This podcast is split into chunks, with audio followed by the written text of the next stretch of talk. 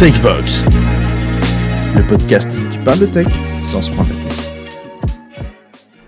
Bonjour et bienvenue sur TechVox, le podcast qui parle de tech sans se prendre la tête. C'est le retour euh, de la saison 3 et de TechVox sur les ondes. Euh, on s'était quitté début août. Euh, et depuis, eh bien, les vacances se sont passées, la rentrée s'est passée et on n'a pas eu le, on n'a pas pris le temps d'enregistrer un nouvel épisode. Donc voilà, ça y est, on est arrivé début octobre. L'automne arrive, il fait toujours aussi chaud et les feuilles ne tombent pas. mais par contre, TechVox revient, revient sur les ondes. Pour cette nouvelle saison, on a décidé de changer un petit peu de format. Euh, on va vous faire des épisodes euh, un peu plus régulièrement, enfin pas un peu, plus régulièrement d'ailleurs. Euh, donc c'est-à-dire toutes les semaines, le lundi ou le mardi, c'est encore quelque chose qu'on va ajuster. des épisodes plus réguliers, mais aussi plus courts. On va essayer de rester sous la, sous la barre fatidique des 20 minutes, voire des 15, on verra. Alors peut-être pas pour celui-là, mais bon, bah, on va essayer d'ajuster le tir. Euh, et donc l'idée, ce sera de vous faire un petit peu une revue de, l'actualité, des sujets chauds du moment ou, des, outils qui sont sortis récemment, euh, avec parfois un petit peu moins de profondeur, mais voilà, une couverture un peu plus large. Donc j'espère que vous, ça vous plaira. Rassurez-vous, on gardera quand même euh, des épisodes plus longs et plus complets de temps en temps. Ah, peut-être un ou deux par mois, on verra en fonction de, de, ce qui nous vient. Donc on en a un dans les cartons, j'en parle pas encore n'est pas tout à fait finalisé, mais euh, voilà, on gardera quand même ce format pour occuper vos, longs trajets en voiture ou, vos soirées au coin du feu. Aujourd'hui, nous sommes avec euh, Baptiste, Alexandre, Thomas et moi-même, et donc on va vous faire notre petite revue de ces euh, allez, deux, trois dernières semaines. Hein. c'est une actualité au sens un peu large. et c'est Alex qui va commencer à nous parler de son sujet.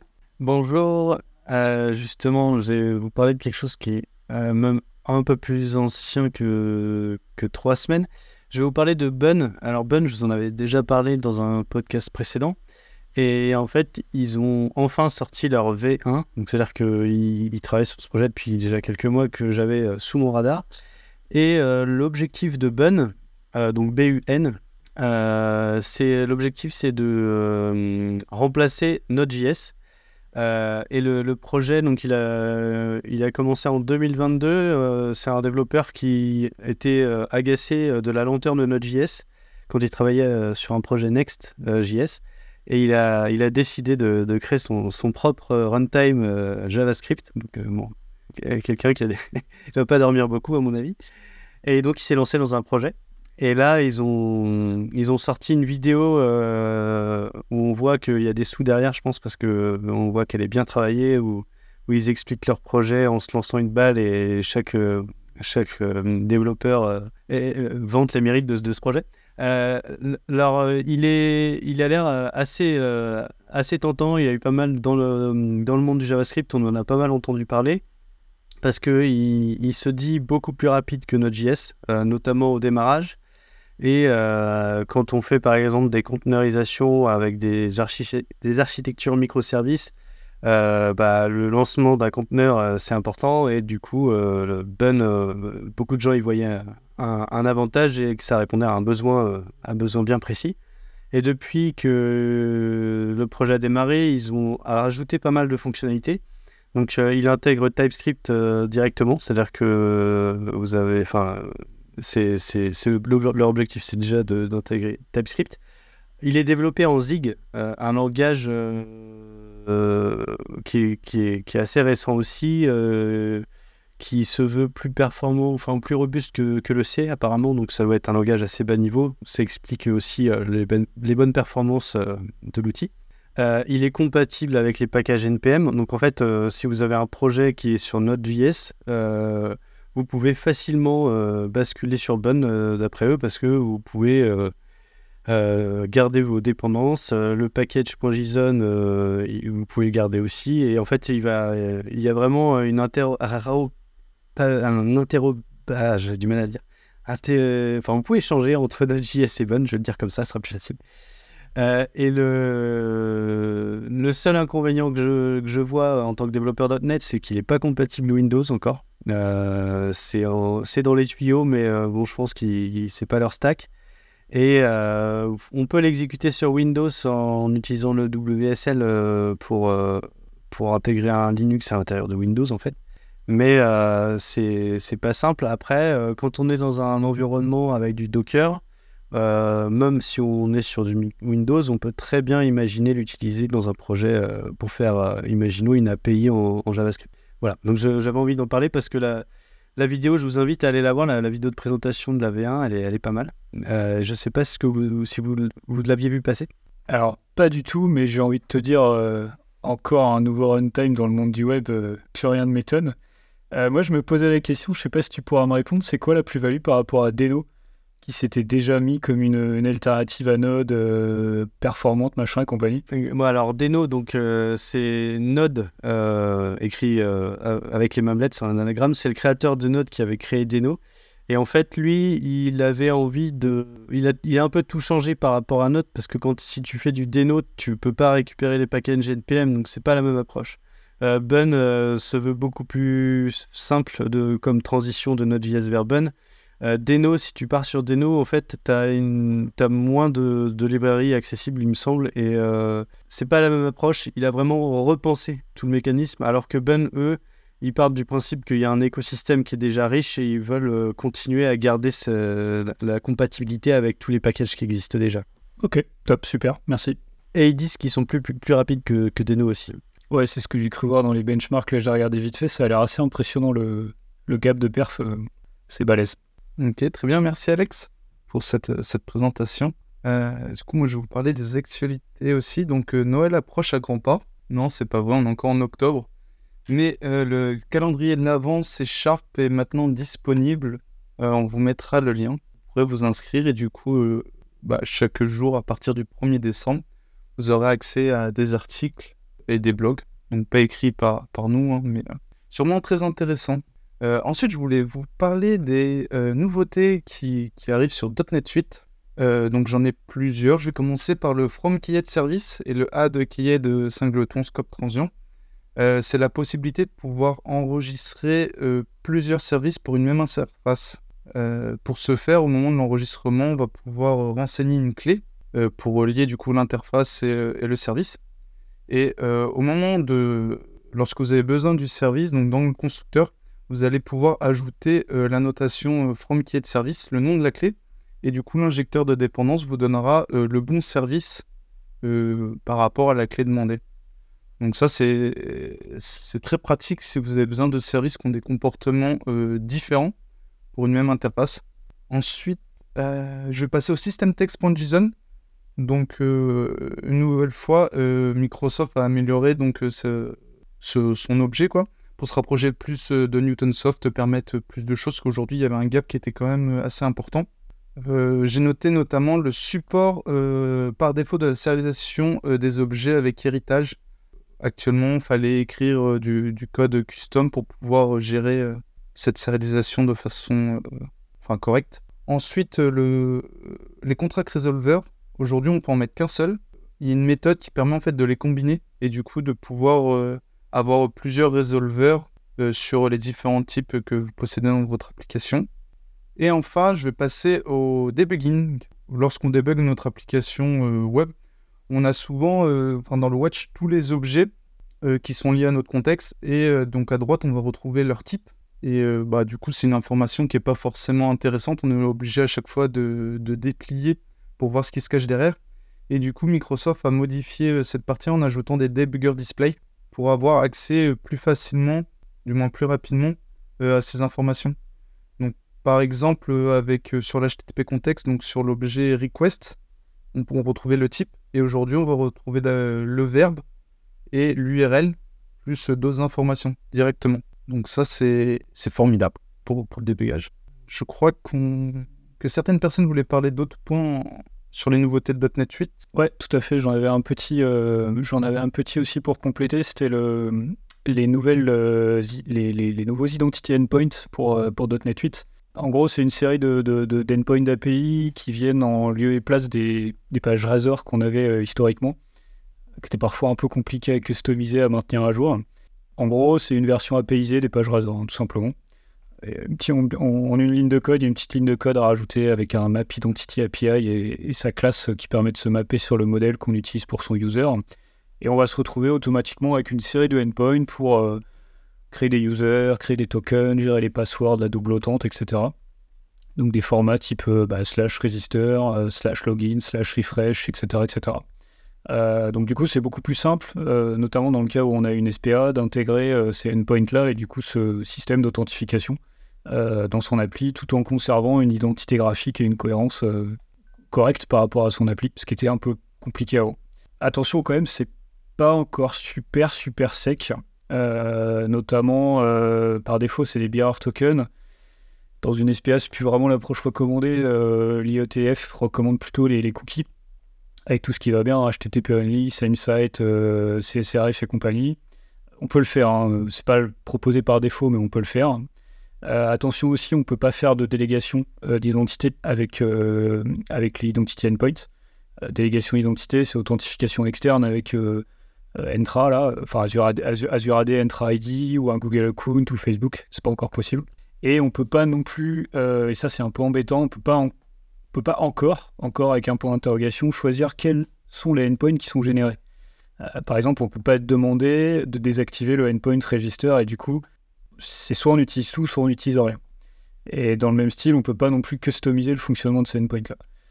Donc c'est super, moi je trouve ça génial parce que ça peut permettre d'aller vite. Euh, d'avoir un système qui, va, qui, fonctionne assez facilement. Mais il faut que ça rentre dans le cas dans lequel ça a été prévu, et si on sort du cadre, euh, on est un peu foutu. Quoi. Donc euh, à voir comment ça va évoluer, mais en tout cas c'est plutôt, c'est plutôt séduisant, même s'il y a quelques, quelques limitations. Et à ce propos, je ne sais pas si tu l'as dit Thomas, mais la version finale de .NET 8 sort le 14 novembre. Et ça, c'est bien avant Noël, du coup. En effet, je ne l'ai pas communiqué. Très bonne information. On est, tous pressés de passer sur la, release officielle sur nos nouveaux projets. du coup, je continue le, tour des actus. J'ai noté une euh, certification C Sharp fondamentale. C'est proposé par du coup Microsoft en collaboration avec euh, FreeCodeCamp. Et du coup, je me demandais si c'était pas un retour aux certifications de, langage comme ce qu'on avait avant, euh, avant d'être passé sur les certifications du coup AZ, donc plus spécifiques aux ressources et aux bonnes façons de faire sur Azure. Info business du moment. Euh, le service Azure SQL Database est gratuit euh, sous, conditions, donc euh, quelques limitations. Il est gratuit jusqu'à 100 000 vCore par seconde par mois, fourni avec 32 Go de stockage pour vos bases de données et 32 Go de backup. et c'est limité à une ressource par, par abonnement. Si vous dépassez du coup ces limites, bah, du coup le, surplus est payant. Mais c'est très sympa de la part de, de Microsoft de fournir ce service gratuitement. Et dernière info, euh, la .NET Conf Student, euh, du coup, est, euh, est refaite bah, du coup, cette année. Elle aura lieu les, 14 et 16 novembre 2023. Et dans les sujets, on retrouve donc principalement tout ce qui est autour de l'IA, le développement de back-end minimal API, du front-end, du mobile développement et du, game développement. J'ai pas regardé s'il y avait une liaison avec aussi Unity pour le game développement. Mais bon, euh, voilà, vous pouvez vous inscrire, c'est gratuit. Et voilà pour, pour le tour des, des. Euh, en effet, je suis d'accord avec vous, les actus, ça donne vraiment, vraiment envie, là, surtout la version de .NET 8, là, euh, Thomas, avec le système texte JSON, là, en tout cas sur un projet, là, on va, on va en avoir besoin et c'est vraiment cool qu'ils aient évolué sur, là-dessus. Euh, moi, je vais vous parler de deux petits outils qui n'ont pas forcément quelque chose à voir avec l'actualité, mais que j'ai découvert cette semaine. Euh, le premier, c'est le IT Tools. Euh, Mathieu, je crois que tu avais parlé pendant un moment de, de Dev Toys de mémoire, une application desktop là, pour, les, pour les développeurs qui rassemble plusieurs petites utilitaires pour, pour les devs. IT Tools, c'est la même chose. Il y a peut-être un petit peu plus de, de fonctionnalités. C'est une version qui est en ligne et il existe aussi une version self-hostée. Euh, de ce que j'ai vu, moi, ce que j'ai utilisé en, à titre personnel, c'est les petites conversions de, des lignes de commande Docker Run en Docker Compose. C'est vachement pratique parce qu'il y a encore des, forums qui, proposent les, commandes Docker Run. Et ensuite, on retrouve le classique, hein, les converteurs JSON, les, comparaisons de, texte, les JWT parseurs, bon, toute la, petite logique qu'on utilise assez, assez régulièrement. Quoi. Donc tout ça en ligne, ittools.tech ou sur un, conteneur Docker si, si vous le souhaitez. Et pour rester dans les, dans conteneurs Docker, j'ai découvert aussi une image qui s'appelle Dozen. Euh, Qu'est-ce que ça fait Dozzle C'est que ça, permet de visualiser les logs en direct de l'ensemble des, images qui sont, qui sont hostées sur le, sur le Docker, sur, sur la VM Docker. Et euh, derrière, on peut faire euh, du filtre, on peut afficher des logs en comparaison. et ça gère aussi l'authentification. Si des fois on veut sécuriser cette partie-là pour ne, pas rendre accessible à tout le monde. Donc voilà sur les deux petits outils. Dosage, je ne l'ai pas encore testé. IT Tools, maintenant que je l'ai découvert, c'est vrai que depuis cette semaine, je n'arrête pas de m'en servir parce qu'il y a vraiment euh, beaucoup, beaucoup de choses et c'est tellement plus facile d'être euh, sur un seul et même outil que, plusieurs euh, en même temps. Quoi. Donc voilà, voilà pour ma part sur les, deux petits outils. Petite anecdote sur le .NET, enfin sur les tools dont tu précisais, il y a une fonction JSON to CSV, super, super utile pour les, tout ce qui est traduction sur, sur nos fontes. J'avais un client qui, ne comprenait pas le, format JSON, qu'est-ce qu'il fallait traduire. Et du coup, le fait de passer de JSON à CSV, ça l'a ça, ça l'a vraiment aidé pour, euh, pour pouvoir traduire bah, bah, les champs. Quoi. Et après, bah, du coup, il fallait repasser de l'autre sens. Donc merci à, tool. Top, super, merci Dozel. Je vais regarder avec, euh, avec intérêt parce que j'utilise une extension moi sur euh, Docker Desktop. Mais c'est vrai que le, ça, ça, ça a l'air d'aller un peu plus loin, donc c'est sympa. Euh, pour continuer dans les tools, j'en ai un petit moi à vous partager qui, m'a fait beaucoup rire en fait, vous, allez vite comprendre pourquoi. Euh, ça s'appelle Bruno. Euh, Bruno, c'est quoi? C'est bah, pas notre cher collègue de Tours, c'est euh, c'est une alternative complètement offline à Postman et qui est sans aucun modèle Cloud Sync payant. En gros, les collections, elles sont, stockées sur le disque via, des, fichiers texte en utilisant un langage de balisage qui s'appelle Bru. Ça ressemble à du JSON, hein, tout bêtement. Euh, et du coup, eux, ce qu'ils qui, proposent pour la partie collaborative, qui est quand même importante, euh, bah, c'est tout simplement de versionner vos fichiers texte euh, via du Git ou n'importe quel autre système de gestion de version. hein. Et du coup, vous allez pouvoir avoir un système comme Postman. hein, les, fonctionnalités sont similaires. Donc, pour faire du, du, requêtage, du test d'API, ce genre de choses. Mais sans toute la lourdeur que je retrouve dans Postman depuis ces dernières années et qui me, qui me fatigue dans l'utilisation de ce soft, en fait. Donc, euh, bah, je vais l'utiliser parce que c'est top. Et il y a une app PC, une CLI et il y a même une extension VS Code. C'est incroyable. Je le trouve vraiment cool. Alors ça c'est hyper intéressant Mathieu parce que moi pour le coup euh, pour enlever toute la lourdeur de Postman j'utilisais euh, Sender Client côté Visual Studio Code, une extension. Et je ne savais pas, ou du moins c'est peut-être nouveau, qu'il y a des limites. On ne peut pas créer autant de collections, autant de dossiers qu'on qu'on le souhaite. Donc moi je suis arrivé à une certaine limite où je me suis fait bloquer, je ne savais pas du tout. Donc j'ai dû repasser par Postman, mais là l'outil que tu viens de dire, bah, carrément euh, à tester au plus vite pour, ma part. Quoi. Bah, Baptiste, ça doit sûrement t'arriver parce que tu fais des projets microservices aussi. Euh, C'est exactement ça, ouais. C'est exactement ça, ouais. Et ça m'a ça m'a vraiment surpris pour le coup. Ça m'a vraiment surpris, mais euh, peut-être qu'ils ont changé la politique. J'ai pas été voir encore euh, ce qui s'est passé euh, chez eux, mais en tout cas, avant, j'étais, j'étais pas bloqué. Donc, faut, faut je regarde pourquoi, pourquoi ça maintenant. Et... Mais là, avec l'outil de Mathieu, bah, carrément, quoi. Puis un bon petit nom, en plus, d'un cher collègue qui nous rappelle plein de, de bons souvenirs. C'est plutôt cool. C'est surtout ça qui m'a fait rire. Et enfin, dernier petit sujet, euh, je vais essayer d'aller vite parce que évidemment, on va pas respecter le chrono, sinon c'était un peu prévu. Euh, un drama, un, un drama côté back cette fois, c'est pas un drama côté front, ça change. Euh, le changement de licence de HashiCorp et donc euh, Terraform, euh, Terraform en premier lieu. Ils ont fait ça pendant l'été, en plus les petits salauds, là, le 10 août 2023, raz-de-marée dans la communauté de l'IAC et de l'open source. HashiCorp a adopté la BSL, la Business Source License, pour l'ensemble de ses futurs produits. Avant, ils étaient sur la MPL, la Mozilla Public License. Euh, donc ça concerne Terraform, évidemment, mais ça concerne aussi Consul, Vault, Nomad et plein d'autres outils euh, qui sont formidables. hein. J'aime beaucoup les produits HashiCorp. Euh, des outils qui sont très utilisés dans le monde du DevOps et qui sont de qualité. L'idée derrière changement, c'était de, canaliser, comme ils disent un peu, les éditeurs qui utilisent leurs produits sans contribuer en retour. Euh, on peut citer Env0 ou Spacelift, par exemple. Euh, bon, alors, c'est pas les premiers à le faire, hein, HashiCorp. hein, il y a... Dernièrement, là, sur, les, sur l'année 2022-2023, il y a eu Elastic, euh, qui est passé sur une licence euh, mix maison SSPL. Il y a Grafana, qui est passé sur la GPL. Il y a eu Red Hat, qui a fait du, du close source il n'y a pas très longtemps. Euh, on peut citer Couchbase, Sentry, MongoDB, MariaDB. Voilà, il y a eu un drama sur HashiCorp, mais c'était loin d'être les seuls.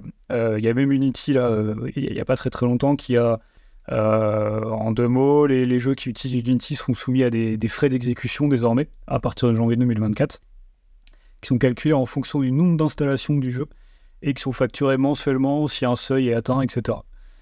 Bon, ils ont fait un petit peu marche arrière suite à la levée de bouclier quelques semaines après. Ils ont augmenté les seuils et compagnie, mais bon, ça reste le mal est fait. Voilà, c'est un peu tard. Un petit point sur les licences, là vite fait, j'ai cité pas mal d'acronymes. Euh, en gros, AGPL, dans les grandes lignes, ça impose de donner accès euh, au code source de tout dérivé. Donc elle est assez particulière, cette licence-là. La SSPL, il faut ouvrir le code source de toute implémentation d'un programme proposé à des tiers en tant que service. Et la BSL, donc celle que HashiCorp a choisie, ça interdit euh, l'embarquement ou l'hébergement des versions communautaires des produits dans une offre concurrente. Donc dans le cas d'HashiCorp, bah, clairement, euh, il tue le game au niveau de toutes les, toutes les boîtes qui se sont basées sur les outils HashiCorp pour, euh, pour faire du business. Ça se tient. Dans un, dans un premier temps, c'est pas forcément déconnant. Après, je trouve que déjà, c'est un peu sorti, euh, c'est un peu sorti d'un coup.